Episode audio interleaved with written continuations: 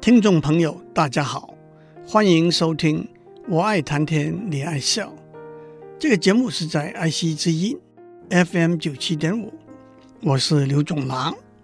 我们讲到生物产生下一代的方式，可以分成无性生殖和有性生殖。无性生殖就是由母体直接产生新的个体的生殖方式，因此新的个体是形态和特征都没有改变的个体。有性生殖就是由两个生殖细胞结合产生一个新的个体。用学术的语言来说，就是由两个配子结合成为一个合子。有性生殖又分成同配生殖，那是两个配子在形状、大小、结构和运动能力等方面都完全相同的；和异配生殖，那是两个配子在形状、大小、结构和运动能力等方面都不相同。异配生殖最重要的一个特例叫做卵式生殖，这是人类和许多动物的生殖方式。大而运动迟缓的配子称为雌配子或者卵子，小而运动能力强的配子称为雄配子或者精子。卵子和精子结合起来的合子也就称为受精卵。无性生殖把母体的基因直接遗传给子体，有性生殖把两个母体不同的基因合成，遗传给子体，因此带来基因的变化。讲到这里，让我们比较详细的讲遗传和基因这两个观念。从远古时候开始，人类已经观察到遗传的现象。小孩子生下来，大家就都看出来，眼睛、鼻子。嘴唇像爸爸还是像妈妈？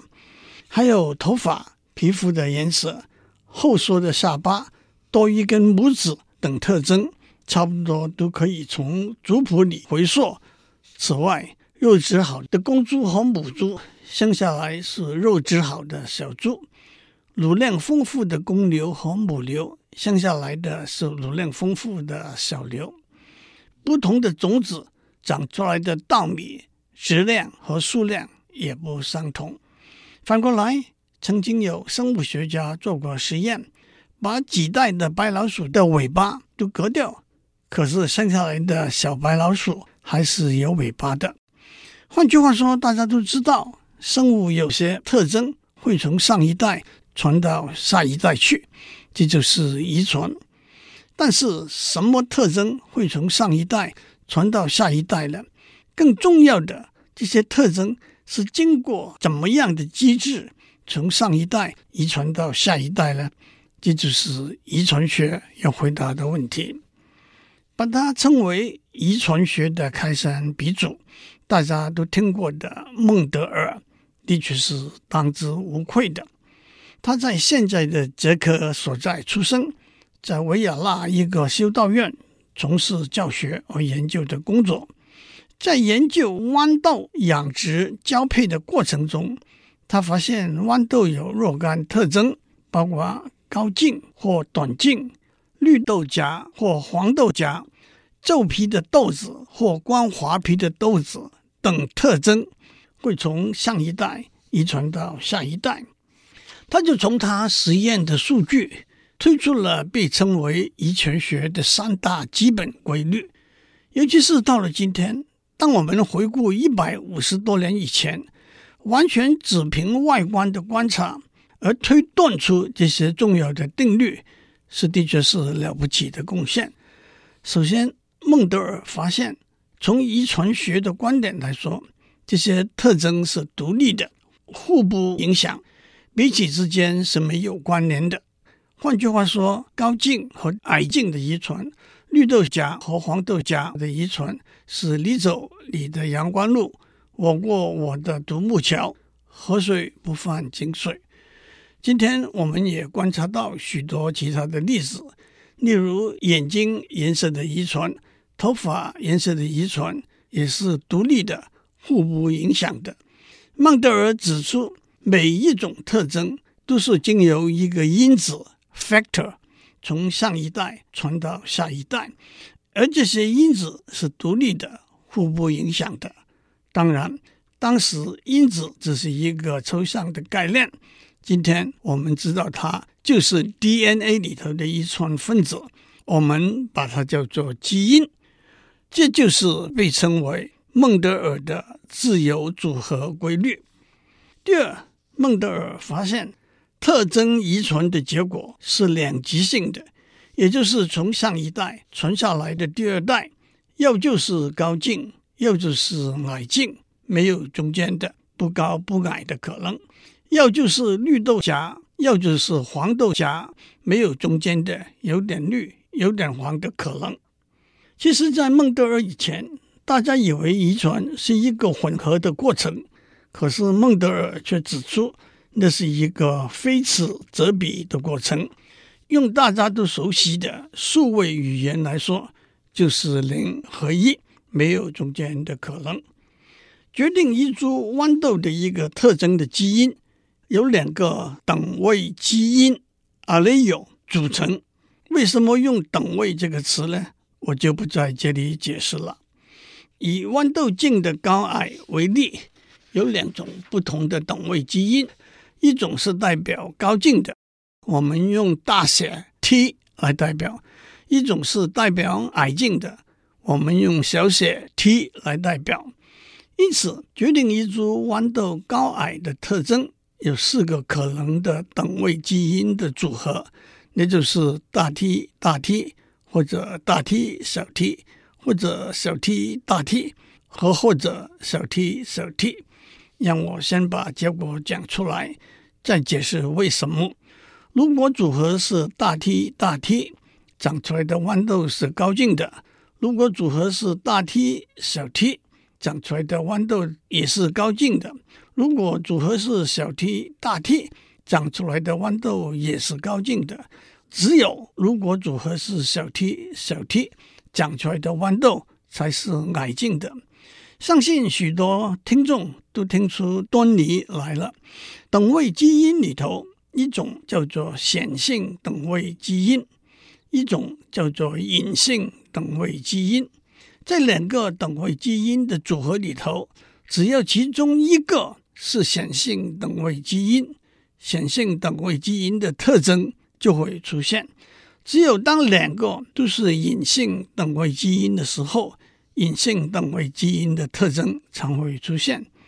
说到这里，电脑工程师马上就说：用一代表显性等位基因，用零代表隐性等位基因，两者的组合就是逻辑设计里头的 logical or，一加一等于一，一加零等于一，零加一等于一，零加零等于零。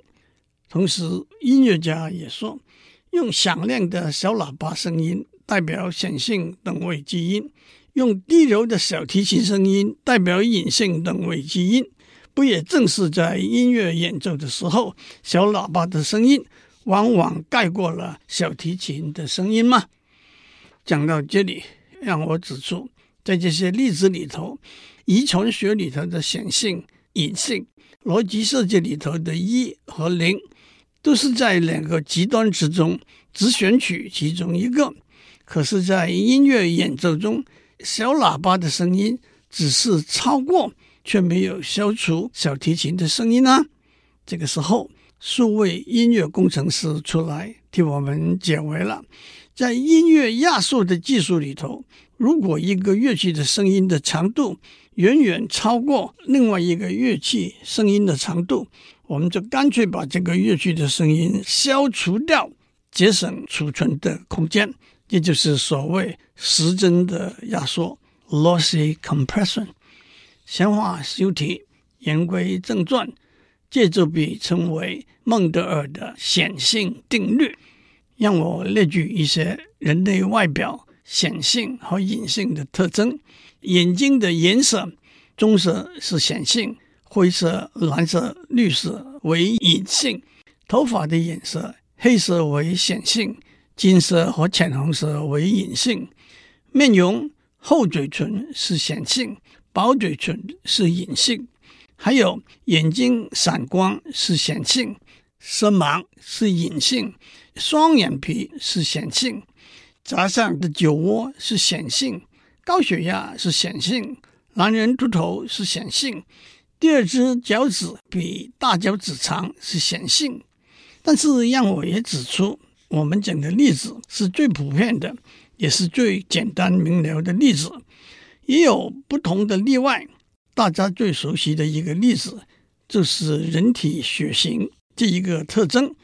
决定血型的基因有三种不同的等位基因：A、B 和 O。O 是隐性等位基因，A 和 B 称为共同显性等位基因。因此，两个等位基因的组合所呈现的特征是：AA 是 A 型的血，BB。是 B 型的血，OO 是 O 型的血，故不代言。AO 是 A 型的血，BO 是 B 型的血，因为 O 是隐性等位基因。但是 AB 的组合呈现的特征就是 AB 型的血了。第三，那么组成基因的两个等位基因从哪里来的呢？一个来自父体，一个来自母体。而且从父体基因中的两个等位基因随机选一个，也就是说几率是五十五十。同样，从母体基因中的两个等位基因随机选一个。让我们看两个例子：如果父体的基因是大 T 小 t，母体的基因也是大 T 小 t，那么在下一代里头，高径和矮径的比例是三比一。如果父体的基因是大 T 小 t，母体的基因是小 t 小 t，那么在下一代里头，高径和矮径的比例是一比一，这就是被称为孟德尔的分离定律。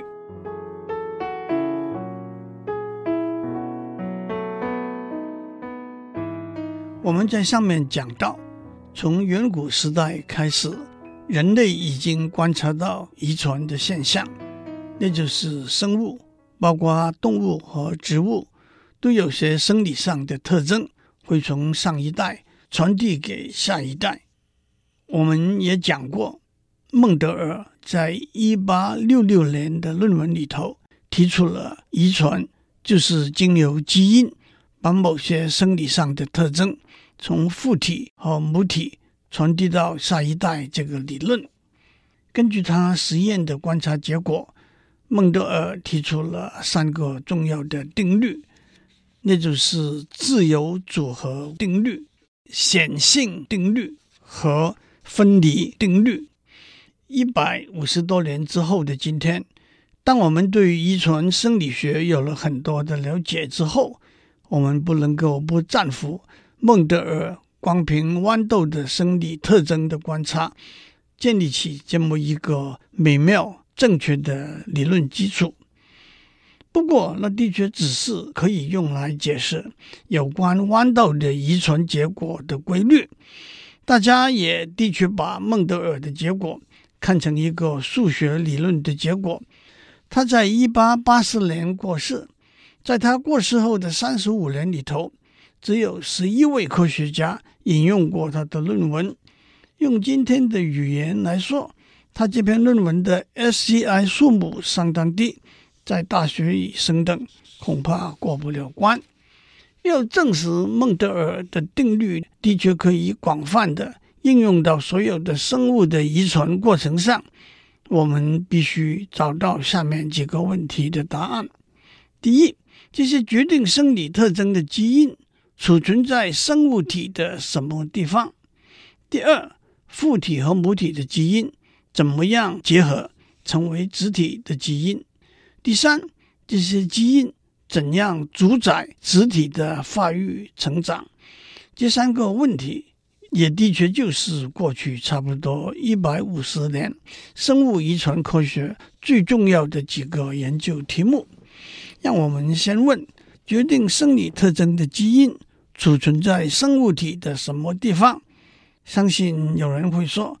这些基因储存在染色体里头，有人会说这些基因储存在 DNA 里头。那到底是染色体还是 DNA 呢？这都让我不由得打一个大岔，讲一个武侠小说里头的故事。在金庸的小说《神雕侠侣》里头，最后提到少林寺掌管藏经阁的僧侣觉远，在阁中发现由达摩撰写的《楞伽经》，而《楞伽经》书中的家缝写了一些武功心法，就是《九阳真经》。当觉远的徒弟张君宝，也就是日后的张三丰，在阅读这本《楞伽经》的时候，被波斯王国蒙古三界中的尹克西跟萧商子夺走。后来为躲避觉远的追捕，他们剖开一只猴子的肚子，把经藏在猴子的肚子里头。尹克西和萧商子带着猴子远赴西域，为了争夺《九阳真经》，两败俱伤。在尹克西死以前，他想经由昆仑派的掌门何足道传话给觉远，经在喉中。可是因为何足道口齿不清，而误传为经在由中。觉远听了完全不明白什么意思。到了《倚天屠龙记》里头的张无忌，他是张三丰门下武当七侠之五张翠山的儿子。他意外地进入昆仑山山谷，巧遇到当年的猴子，好心治疗好他肚腹上的伤痕，因此重获九阳神功经术，得以学到完整的九阳神功。因此，对武侠小说的行家来说，精在由中和精在喉中就有混淆了真相的意思。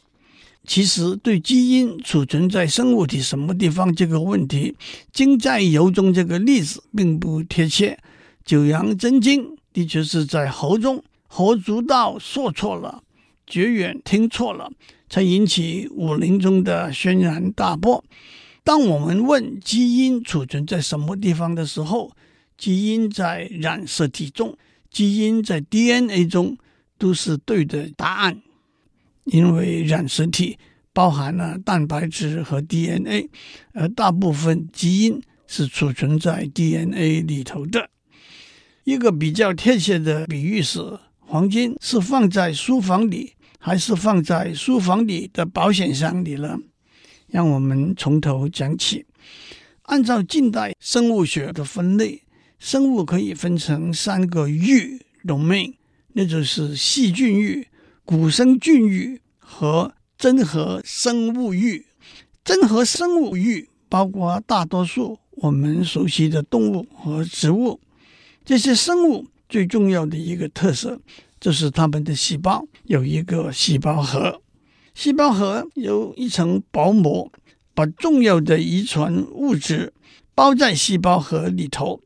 细胞核外面包括盐、水。蛋白质等组织就统称为细胞质。我们可以想象得到，细胞核的薄膜上面有细孔，作为细胞核内外的物质进出的通道，小分子可以自由通过。但是像蛋白质那种比较大的分子，只需要靠载体 carrier 的帮忙。在这里我就不讲得那么细了。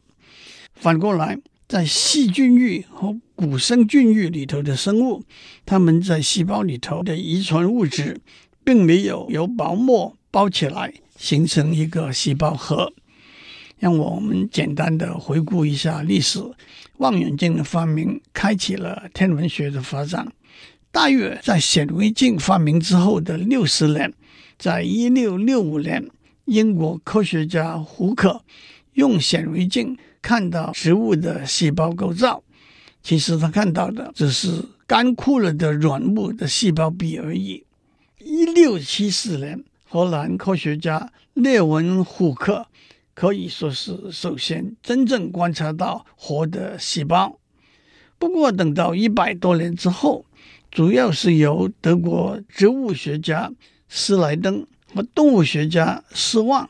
在一八三九年提出，经过其他科学家的修正，建立的细胞学理论：第一，细胞是一切生物的构造单位；第二，细胞是一切生物的生理单位；第三，细胞只能由原有已生存的细胞分裂出来。同时，从列文虎克开始，生物学家也已经先后看到了细胞里头一个特殊的细胞组织，那就是细胞核。细胞核里头有若干染色体，染色体的外形就像一条细长的丝线，紧紧地卷起来，成为杆状。因为在当时研究细胞结构的实验中，用碱性的染料把细胞染色的时候，其他细胞结构不会被染色，在显微镜底下，只有染色体会看得出来。这就是这个名词的来源。到了二十世纪的初期，德国生物学家伯华里和美国生物学家萨顿的工作，建立了染色体遗传论的基础。其中的要点是，生物遗传的资讯储存在染色体里头，染色体从父体和母体传到子体。染色体储存在生物大多数的细胞的细胞核里头，染色体是成对的。生物的性别由一对特殊的染色体叫做性染色体来决定。让我指出，最重要的一点是染色体遗传论支持孟德尔的遗传论。今天我们就讲到这里，下周我们继续讲下去。祝您有个平安的一天。